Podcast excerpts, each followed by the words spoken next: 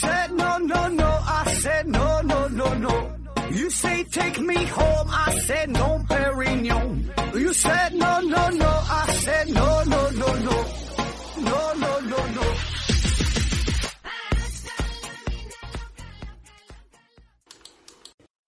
拼命探索，不计后果。欢迎您收听思考盒子。先问候大家伙儿一声，这个十一国庆节快乐！嗯，还是先上硬广，欢迎大家继续参与抽奖活动。奖品呢，分别是由丁博士公司提供的一大箱子有机活性炭和美人茶公司提供的一大箱子茶叶。我发现呐，最近这两期参加抽奖活动的朋友是比较少，大家的兴致呢可能不太高。不过呢，这也是好事儿，因为呢，这对于参加活动的朋友来说呢，中奖的几率就更大了。反正不管怎么样吧，希望大家继续支持咱们的节目，帮咱们多做做宣传，顺便呢也是给这两个大公司呢做一个小小的广告。反正无所谓了，就是个玩儿呗。那继续与对称和不对称有关的相关话题。今天呢，我们聊聊手性。手呢就是左右手的手，性呢就是性别的性。那啥叫手性？简单粗暴的说呢，就是一个物体不能与它的镜像体完全的重合在一起，这就叫手性。那比如说那个左手的手套，无论怎么旋转、怎么平移，它都不能变成右手的手套。你戴在右手上，它就不得劲儿。那这个就叫做手性，就是你即使戴上了，你也你也别扭哈。所以咱说这手套呢，那是有手性的。但是呢，另外有一些东西，比如说筷子，那我们吃饭的时候都是随便拿出两只就构成了一双，并没有左右之分，这是筷子，那就是没有手性的。当然，我说的这个只是为了便于大家理解，举了两个宏观世界当中的例子。而通常我们说到手性这个话题的时候，更多的呢指的是分子层面的性质，也就是说，两个分子看起来很像，几乎就是一模一样的，但是呢，这二者又不能完全的重合在一起，就像是照镜子一样，以这个镜面啊作为一个对称轴，那么这样的这个分子就叫做手性分子。可以说呀，几乎所有的生物大分子它都是有手性的，毕竟越是大型的、越是复杂的分子，不太可能恰好就以一条中心轴。左右完美的对称起来，而这两种在结构上呈现出手性的物质，就是虽然它们化学组成，那它们的这个分子式写出来这都是一样的，甚至是物理性质也是完全相同的，但是对于人体来说，呃，它们的生物活性、药理作用、毒性以及可能带来的种种生物学上的反应，那就是有着天壤之别了，甚至呢会出现比之砒霜、无之蜜糖的效果。那为了，呃，我们可以更好的明确这个事儿。我们呢，从一个十分生动而又十分惨烈的事儿说起。这个故事啊，是发生在上世纪五十年代的欧洲。话说，女性在妊娠期间呢，普遍都会出现种种不舒服的反应，比如说食欲不振呐、恶心呕吐啊、全身乏力啊，有的爱吃酸的，有的爱吃辣的，反正就是各种不得劲儿。那很多人一天都得恶心两次，一次呢得恶心十二个小时。可以说，妊娠反应折磨了广大女性同胞成千上万年。却迟迟的没能找到一个很好的解决方案，而就在一九五三年的时候，瑞士西爱比尔药厂呢，在尝试研发一种全新的抗生素的时候，一不小心合成了一种叫做沙利度胺的药物，这呢为妊娠反应就带来了一个新的希望。那稍微介绍一下，这个西爱比尔药厂呢，正是现在大名鼎鼎的诺华制药公司的前身。那你可能没听过诺华这这家药厂，但是你一定听过格列卫这种药吧？就是前一阵有个很火的电影嘛，我不是药神，这里边呢有一种治疗肿瘤的神药，这个格列卫就是它的原型。反正这些都不不重要了，咱重点呢就说说这个沙利度胺。其实，在药品研发过程当中吧，有一些意外的收获也是常事儿。比如说这个万艾可的出现就是如此，就是伟哥啊，本来呢是作为一种心血管的呃疾病的治疗的药物，就没想到哈，意外发现它还能提升男性的战斗力。而此时呢，这个西爱比药厂呢也是如此，他就发现呢，这个沙利度胺没有任何抑菌的作用，于是呢就想要放弃对它的进一步的研究了，就不想再花冤枉钱了呗。而就在此时呢，德国有一家叫格兰泰的药厂，他发现这个沙利度胺虽然不能够抗炎，但是呢，它的镇静效果却是非常的好，特别是在治疗孕妇妊娠反应这方面，这个效果极佳。那很快的，他们就开始进行大批量的生产沙利度胺，并且呢，很成功的投放到了整个欧洲市场。那这对这个对于当时的孕妇来说呀，简直就是天大的福音了，就再也不用因为恶心、呕吐啊等等这些这些症状所折磨困扰了呗。那既然可以抑制妊娠带来的反应，干脆呢就起一个朗朗上口、更加简洁易记的名字吧，就叫反应停。那反应停这味神药，很快它就是开始席卷了全球，在欧洲、非洲、澳洲、拉丁美洲，都号称是作为一种没有任何副作用的抗妊娠反应的药物推广开来，成为了孕妇的理想选择。那据说呀，当时就在这个联邦德国，就是这西德呀，这个一个月的消费量就达到了一吨以上，那是卖了老多的去了。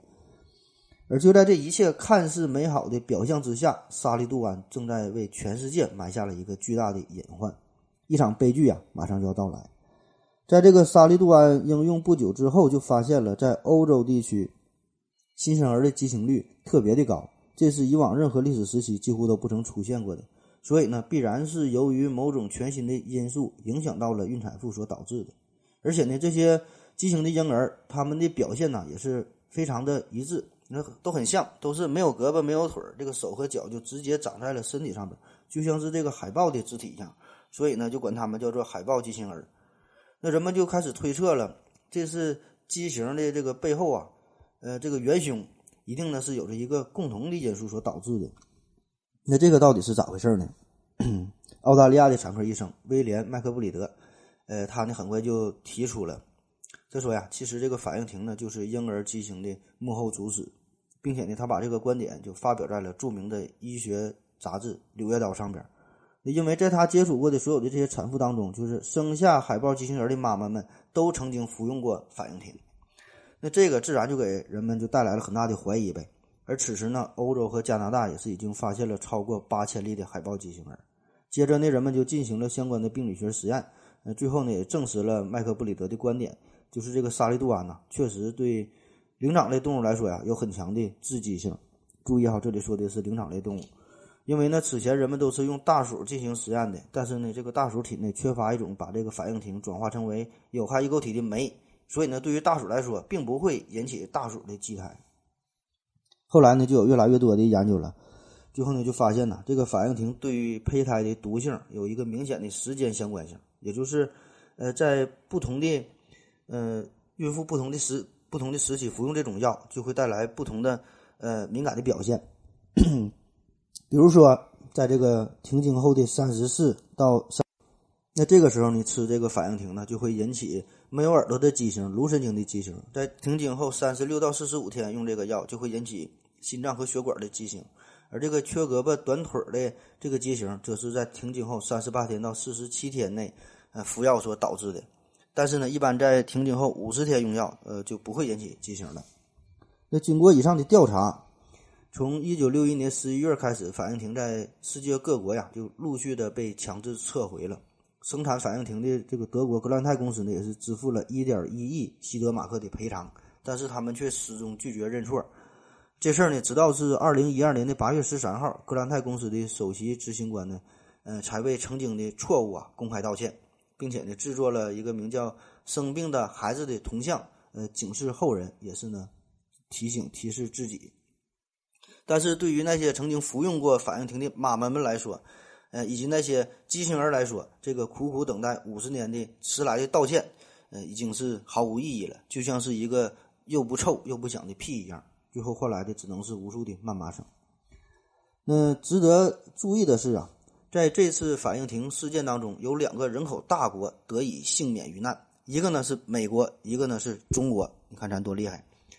嗯，当然，中国当时是因为这个大环境比较复杂嘛。你想一想，上世纪五六十年代那个时候，咱们主要研究是吃饭的事儿，根本没有经精力考虑这个吃药的事儿，所以呢，根本就没能引引入这种药。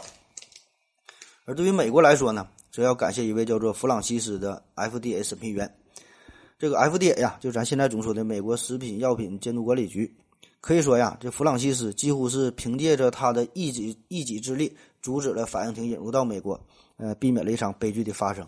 其实呢，这个原因很简单，就是弗朗西斯这个人儿，这个这位是位大姐啊，她呢能够坚守自己的岗位，不马虎，不马虎，不对付，不妥协，不将就。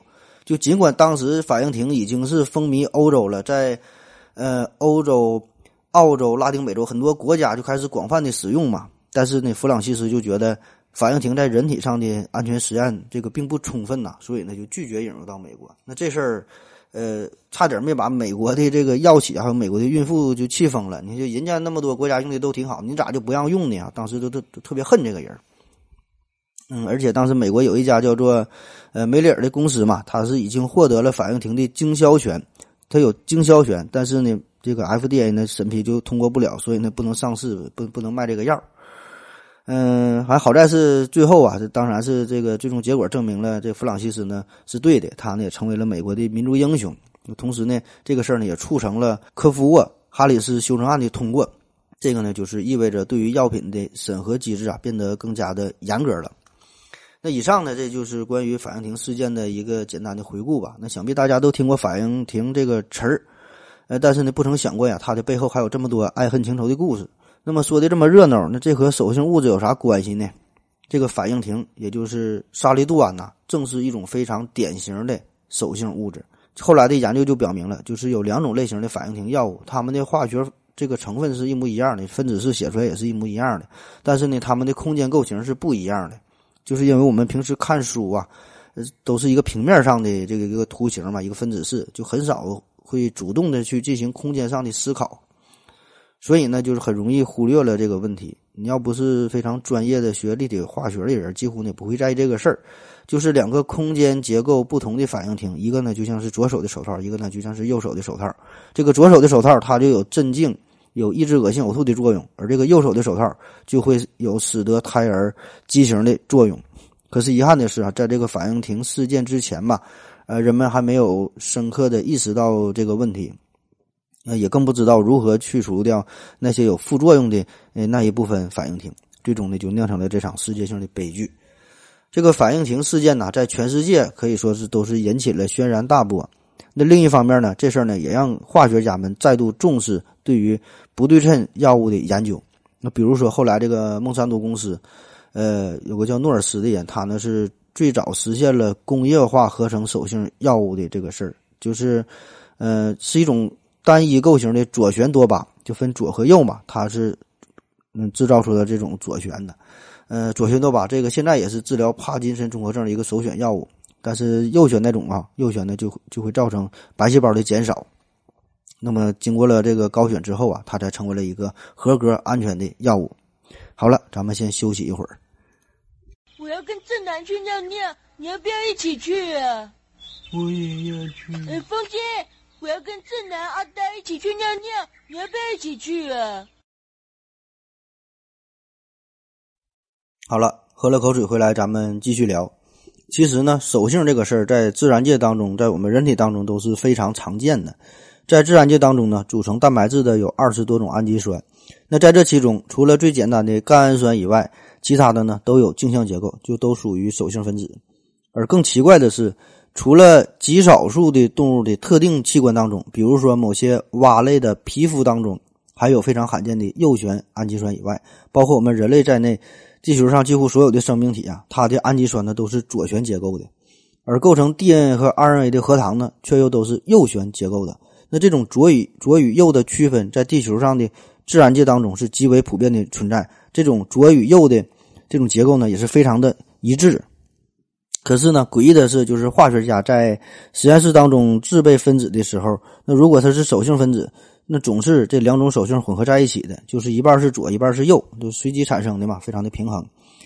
而我们平时吃东西啊，我们的身体呢却只能消化左旋氨基酸构成的蛋白质，那右旋呢就不行了呗。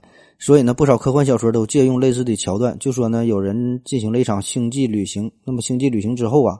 他的身体呢就发生了手性的翻转，这个呢就有点像一个二维平面上的生物在莫比乌莫比乌斯环上边转了一圈，这个左右呢就互换了。那此时他再回到地球上，他就吃啥拉啥，这个自己的身体内部的分子都发生了镜像结构的转换嘛，就再也无法消化、无法吸收地球上的这些食物了。那当然了，这个小说啊，它还它是小说，这个依靠咱现在的有机化学手段，我们呢。呃，基本上呢，已经可以用人工合成的方式制备出绝大多数赖以生存的营养物质了。无论是左旋的、右旋的，想怎么旋就怎么旋。那如果这个人体真的是被镜像翻转了，我们也可以制备出相应的镜像的营养物，起码呢可以维持生存。但是遗憾的是啊，这个镜像人他就再也不能享受嗯这个食物的美味了。就是再也不能吃水煮鱼啊、泡椒牛蛙呀、红烧猪大肠等等了。他吃的食物呢，只能是一大盘子胶囊。因为以我们目前的这个能力，还不能随心所欲的栽培出手性的植物，也不能随心所欲的繁殖出手性的猪啊、牛啊、羊啊、鱼呀。嗯，但是这个高端的问题吧，必然也是科学领域非常关心的、注重的事儿。那你想一想，万一有一天哈，真的有外星人就造访地球了，你不得请人家吃饭呢？不得请人家喝点啥的？那如果他们与我们地球人真的就是一种手性相反的结构？也就是意味着哈，你做的满汉满汉全席呀、法式大餐，他都无法享用，你只能把这个外星人带到实验室当中，给他们吃一些，呃，用化学合成的方式形成的手性物质了。那想一想，这个场面呐，多少会有点尴尬。在自然界当中，这个分子层面为什么会出现手性分子呢？呃，它们的结构又有什么特点呢？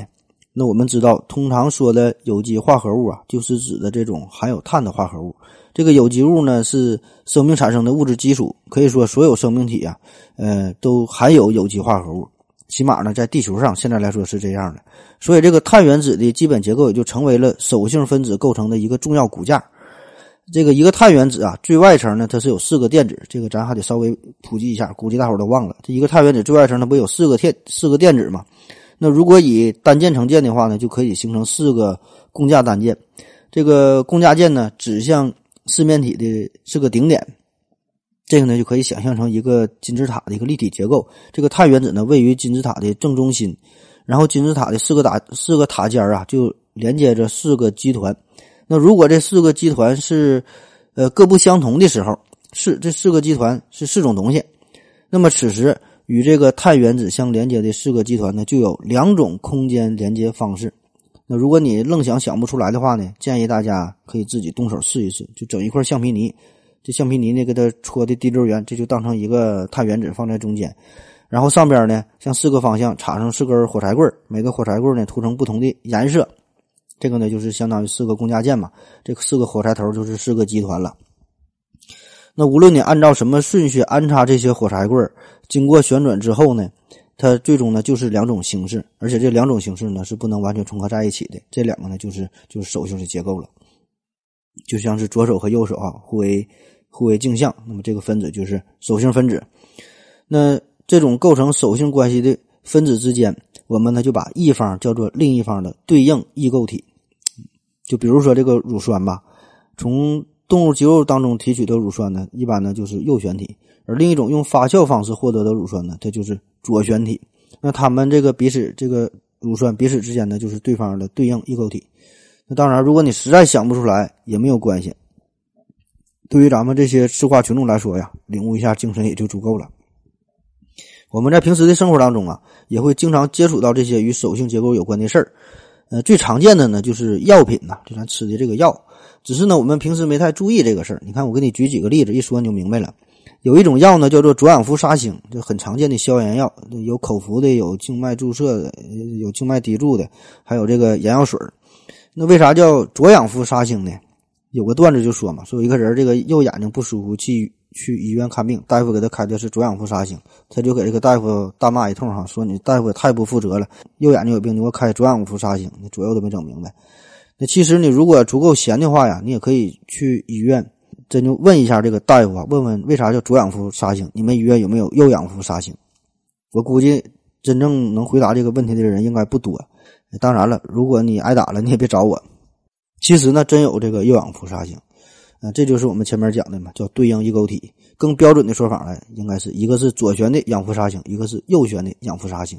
而这个右旋的氧氟沙星呢，它的抑菌效果啊，明显不及左旋的，而且呢，对于人体来说呢，还是有害的，自然呢就要把它过滤出去了哈。在临床上用的呢，只剩下这个左氧氟沙星了。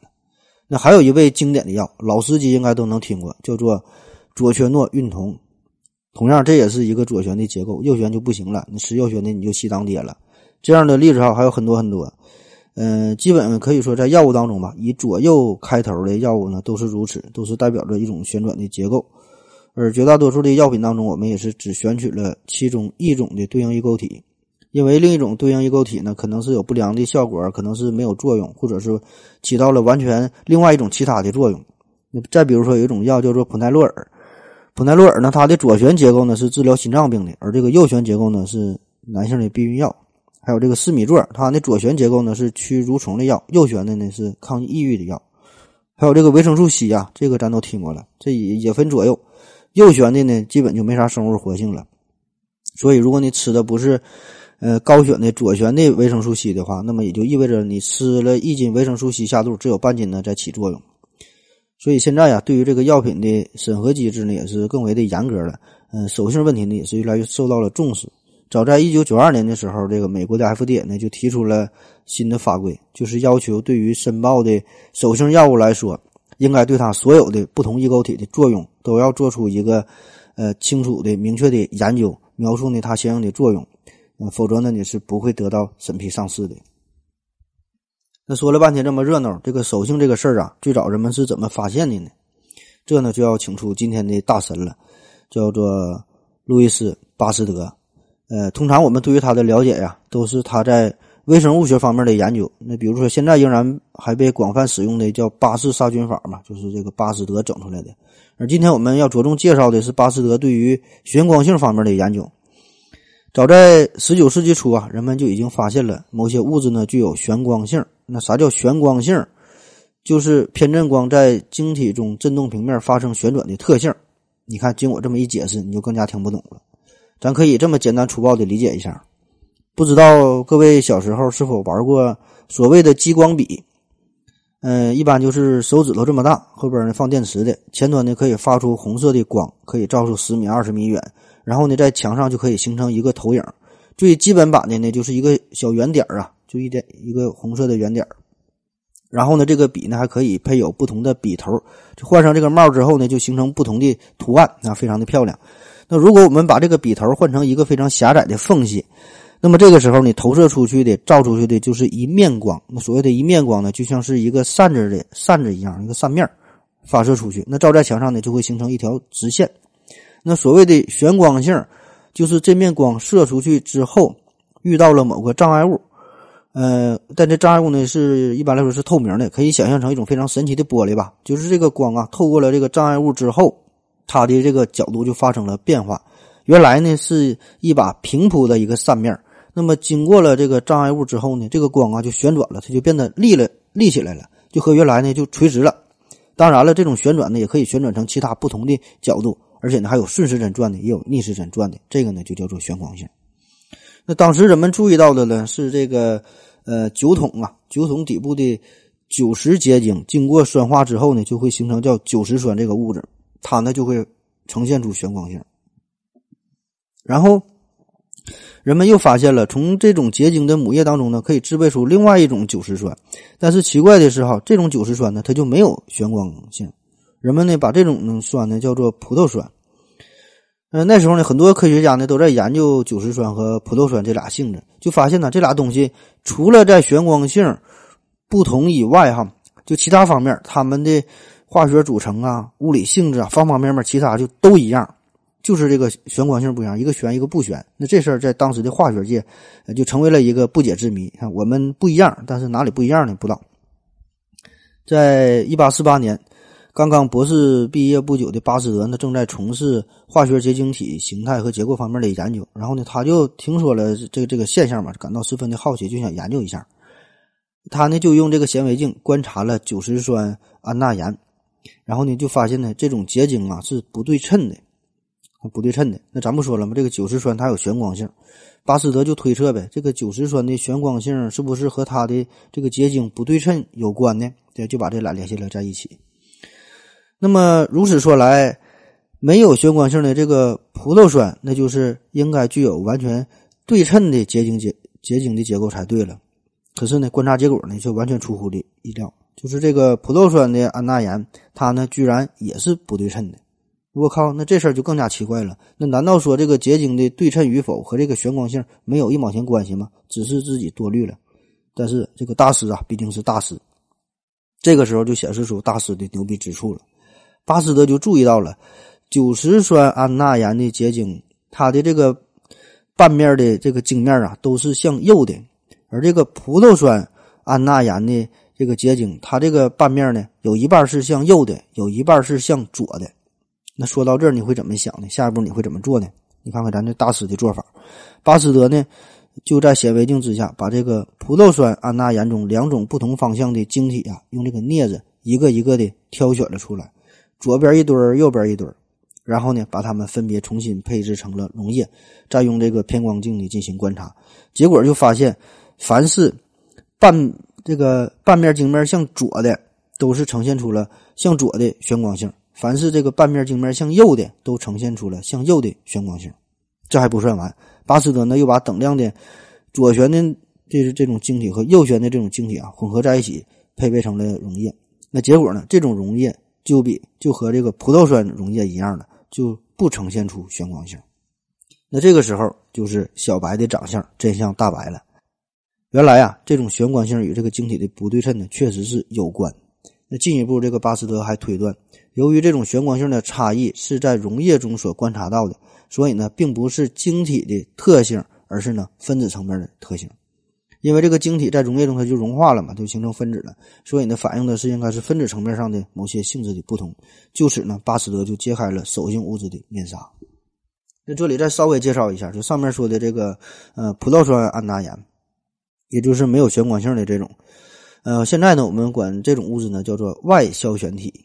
外消旋体，它呢可以看作成是一种混合物，也就是说，把等量的左旋的玩意儿和右旋的玩意儿放在了一起，那结果呢，就是正好使得光的偏振现象呢就完全抵消了，互相抵消了，所以呢，整体的表现它就是不旋了，所以呢，就是外消旋了，就是在外部消去了旋光性的物体，这这是我解释的哈。那么通过它的这个偏这个偏振光啊，那就是检测不出来了呗，因为不旋转，所以呢，利用这个旋光性呢，确实可以检验出。物质的手性，但是呢，一定要注意这个物质的纯度，要注意到这个外消旋的作用，因为还有一种东西呢，叫做内消旋体啊，内消旋体，这这个人家这才是真正的在内部这个消旋的。那具体咋回事哈？你也不爱听，我也不爱讲，咱就不展开说了。总之吧，这个巴斯德他的这个呃实验就证实了呃旋光异构现象，这样呢，对于后来的立体化学的发展来说啊，可以说是具有深远的影响。甚至就巴斯德这个实验还被评为化学史上最美的实验，没有之一。而当时巴斯德使用的这个方法呢，一直也是延续到了现在。就是现在我们呃仍然是呃用这种方法来检测物质的旋光性，这是一个非常重要的手段。那好了，我们呢暂时再休息一会儿。我要跟正南去尿尿，你要不要一起去啊？我也要去。哎，风姐。我要跟正南、阿呆一起去尿尿，你要不要一起去啊？好了，尿了个尿回来呢，咱们继续聊。下面呢，我们简单了解一下关于手性物质的命名规则。呃，因为我的专业呀，不是学立体化学这方面的，作为一个天体物理学家呀，对对这个命名只是一个非常粗浅的理解吧。呃，为了做这期节目，我还是特意学习了一下相关的命名的规则。但是后来一看呢，这个远比我想象的要复杂的多了，基本的也没看懂。所以呢，索性啊就把这个文案组编写的内容和大家伙分享一下。呃，因为咱们咱这个文案组当中啊，恰好呢有学习呃化学这方面的这个专家啊，那咱就说一说这个手性物质的命名呢，有很多的方式。这个呢。嗯，如果理解不了的话，咱们可以参考一下，就是颜色的分类。颜色的分类比较常见的有这个 R G B 系统啊，就是红、绿、蓝，这也是我们人眼能够看到的最基本的三种颜色嘛。而在这个印刷行业上呢，用的更多呢是 C M Y 系统。那有兴趣的可以看看报纸中缝上边边边角角角的地方，就是写的 C M Y K，这就是不同的颜色系统的命名。其实呢，主要的目的呢，就是便于人类的生产生活。呃，人为的进行的一个分类，而这个手性命名呢也是如此，就是为了化学内部啊，呃，可以做到很好的交流，便于研究。然后呢，他们就制造出了一种通用的语言，比如说有什么纽曼投影式啊，有什么居架透视式啊，反正老多老多种方式了。咱这里边呢就介绍两种比较常见的、比较重要的、比较有代表性的体系，一个呢叫做 RS 体系，一个呢叫做 DL 体系。DL 体系也叫做费希尔投影式。呃，咱先说说这个 RS 体系吧。嗯，这个还得先考虑一下，就是前边提到的那个以碳原子为中心的金字塔结构的这个造型。金字塔的四个顶点呢，连接着四个基团。然后呢，我们把这个四个基团按照 CIP 的顺序规则呢，记作为 A、B、C、D。那至于啥叫 CIP 顺序规则，这咱就不用管了。可以理解成按照大小个进行排列。这个 A 呢个最高，D 呢个最矮。A、B、C、D 标记之后，我们呢就调整这个金字塔的位置，把这个 D 呀个儿最矮的这个调整到一个离你最远的地方，就相当于把这个金字塔给放倒了。你把这个 D 呢想想象成一个塔尖儿，金字塔放倒了，这个 D 呢在离你最远的地方，它呢指向远方。那这个时候，在你面前离你近的呢，就是一个由 A、B、C 构成的三角形，这就相当于金字塔的一个塔座。那么这个时候，这个 D 点和这个碳原子这个连线呢，就是垂直于这个三角形这个底座。估计啊，在你脑中现在已经形成了这个立体的结构了吧？然后呢，我们就按 A、B、C、D 先后顺序观察底座上这三个基团。那如果这个是一个顺时针方向的，那我们管这个结构就定义为 R 型。这个是源于拉丁文。呃，rectus 啊，这个并不是我们想象的 right 这个词。那如果是逆时针的，它呢就是 S 型。这个呢是源于拉丁文 sinister。行了，就就这样，听懂的就听懂了，没听懂的就当听懂了。我们再说另外一种 DL 体系，也就是说费希尔投影。这个是这个是德国化学家费希尔在一八九一年提出的一个命名方式。这种命名方式啊，最大的优点呢，用咱们现在话说呀，就是扁平化。用两条交叉的线表示这这个平面上的呃四个基团，就是一横一纵啊。这两这个横的这方向呢，就代表着呢是指向纸面向前的，就是突出纸面，呃，离你近的；而竖的这个键呢是指向纸面向后的，就是离你远的。这样呢就表示了一个立体的结构。就把一个立体的结构哈放在一个平面上，要不然的话，以前的化学家要想学习立体化学，你还得先学半年素描才能画明白。那所以，这个对于一个费希尔投影的这个化合物来说呀，这个式子呢，你可以在纸面上呢进行平移，它的结构是不变的；也可以在纸面上呢旋转一百八十度，或者是一百八十度的整数倍，这样呢都会保证。它表示的物质呢是不变的。那如果你要旋转九十度，那就不行了。你旋转九十度，这个横数它不就互换了吗？那这样呢，得到的就是它的对应异构体了。那好了，那这个 D L 体系，D L 体系，这个 D 和 L 它是怎么呃怎么判断出来的呢？呃，它的标准呢是以甘油醛作为标准物，其他的这些对应异构体的这个构型啊，都与这个甘油醛进行直接的或者是间接的比较，然后呢。嗯，确认它是左还是右哈，就 D 型和 L 型。那好了，知道这么多呀，那就足够了。除非你是学习化学专业的，要不然对于咱们这些以追求娱乐为主的朋友们来说，呃，真心是没啥用。嗯，就我刚才讲的这些，连皮毛都算不上，而且也不知道我理解的对不对哈。另外呢，再提示大家一下，这个 D L 系统里边的左和右和这个 R S 系统里的左和右呢，它俩呢并不是一一对应的。而且呢，与咱们前面说的这个偏振光旋转的方向啊，这也不是对应的。那么，这不同体系当中，他们是如何转换的呢？这个我就不知道了。通过前面的介绍啊，我们对于手性物质呢有了大致的了解。特别呢是在这个药物生产过程当中啊，我们会更加在意其中一种手性物质的提纯生产，同时呢避免另一种手性物质的混杂。但是很多年来呀，人工合成。这这种手性物质，它都是外消旋的。所谓外消旋，就是这个左和右共存呗，就是糟粕与精华共存呗，都有。那如何才能制备出来我们真正需要的高选性的优质的手性物质呢？就要一种，不要另一种。那从大方面来说呢，有两种思路。一个呢，就是先生产出来这种左右共存的混合物，然后呢，消除这种不需要的，或者是呃嗯，选出那种我们需要的，就像是当年巴斯巴斯德做法，一个一个的把这个挑出来。那另一种思路呢，就是直接生产出特定的一种手性物，根本呢就不生产另外一种。那目前呢，我们更为常用的方式呢是用催化剂，因为作为一个医药公司来说吧，它追求的当然是利益最大化。那对于这个化学合成的手性物质来说，如果仅靠自然合成的话，那自然是左右一半对一半的关系。那如果仅是其中的。这一半要是没有什么作用哈，这个还算是好事更可怕的是，就是你不想要的那一半还有许多的副作用。所以，对于这个医药公司来说，你每生产一斤的药物，还要费尽周折把另一半分离出来。哎，同时处理这些废品呢，也是一个问题，也会花更多的钱哈。因为考虑到这些所谓的废品还可能对公众健康呢产生很大的危害，所以呢，处理这些废品的时候呢，这个成本呢也会很高。所以目前主流的研究呢是一种叫做，呃，用这种不对称催化合成的方法来解决这这个生产的问题。这样呢，这个方法不但可以广泛的应用于制药，甚至在什么香精啊、甜味剂啊很多其他的化学领域当中吧，都有很广泛的应用。这个事儿呢，就是给呃工业生产方面吧带来了很多的益处。在二零零一年的时候，这个诺贝尔化学奖呢正式授予了这方面的研究。当时呢是美国的化学家诺尔斯、夏普莱斯，还有日本的呃化学家，叫做野伊良治，这仨人就是在手性。催化氢化反应和手性催化氧化反应领域做出了呃卓越的贡献。通过这个手性催化剂，促成了单一异构体的这种药物的合成。那举个例子吧，就是野伊良治，他开发的这个催化剂能够达到一比十的六次方的效率。这啥意思？就是每用这一克催化剂就可以合成出一千千克的手性产物。那么这种高血性的。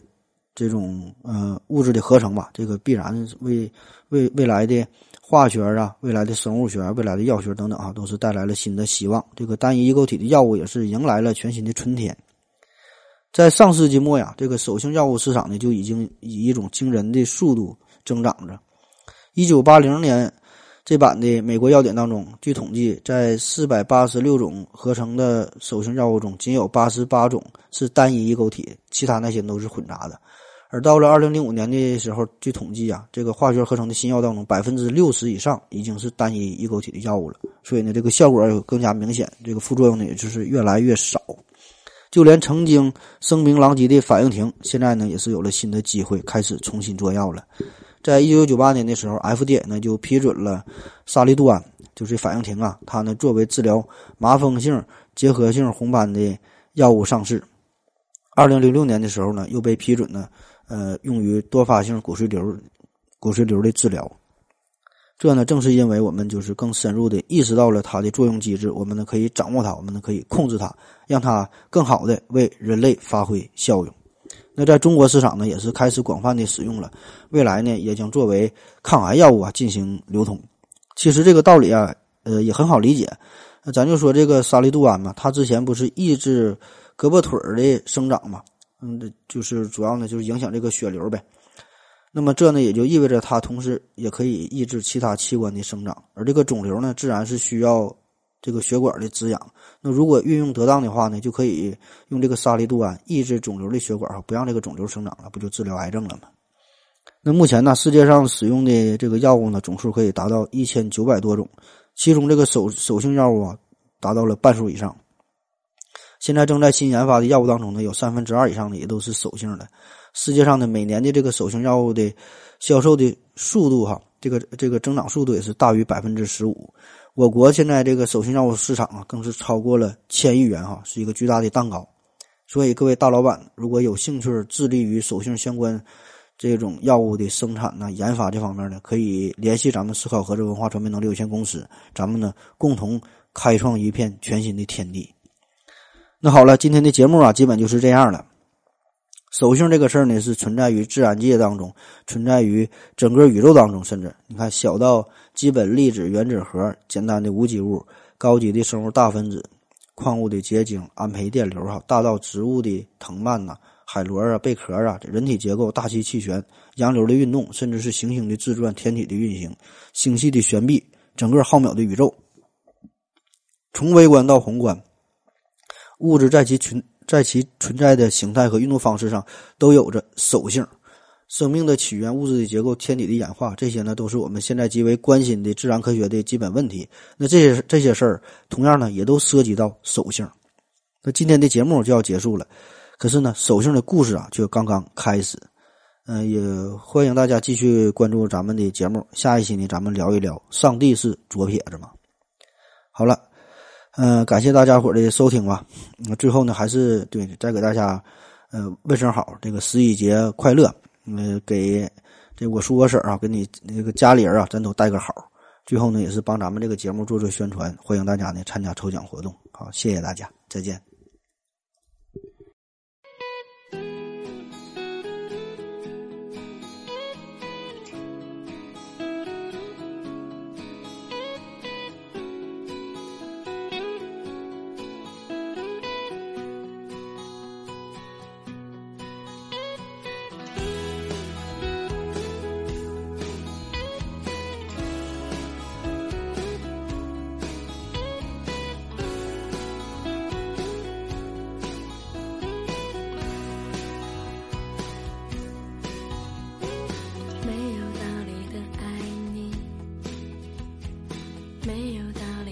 想你，这种感觉到来的不可思议。没有鱼儿的风里，没有星星的夜里，你的湖面平静如洗，有些忧郁。我是一条心碎的这寂寞城里，我忘记了自己，紧紧拥抱你给我的那片涟漪。我是一条心碎的鱼，我轻轻跳进你的怀里，我自由的游弋，寻找着自己。渴望的那片天地。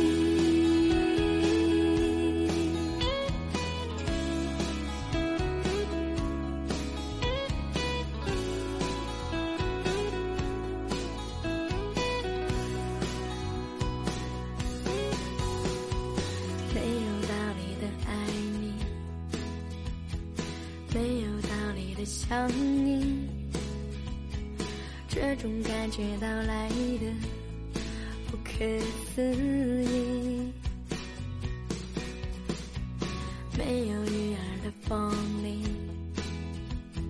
没有星星的夜里，你的湖面平静如洗，有些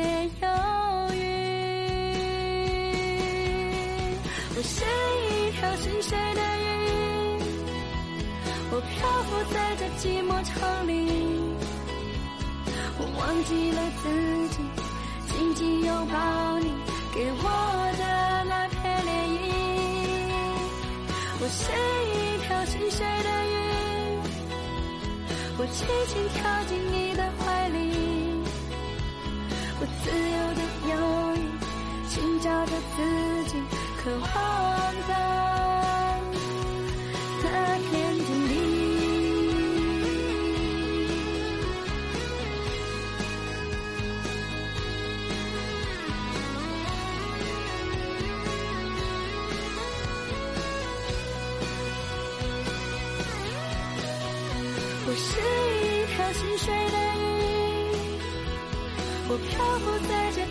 寂寞城里，我忘记了自己，紧紧拥抱你给我的那片涟漪。我是一条心碎的鱼，我轻轻跳进你的怀里，我自由的游弋，寻找着自己。渴望的。